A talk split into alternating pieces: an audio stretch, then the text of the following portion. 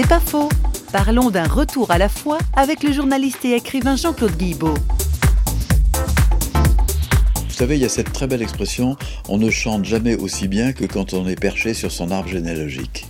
Quand des chrétiens, enfin des chrétiens qui ont perdu la foi, vont voir le Dalai Lama pour lui dire nous voulons nous convertir au bouddhisme, il leur répond retournez vers votre foi d'origine, approfondissez-la et il ajoute, c'est ainsi que vous vous rapprocherez de nous.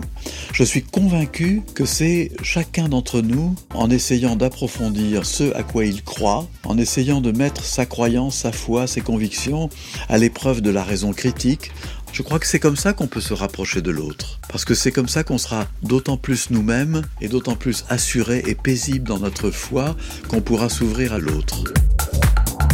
C'est pas faux, vous a été proposé par parole.ch.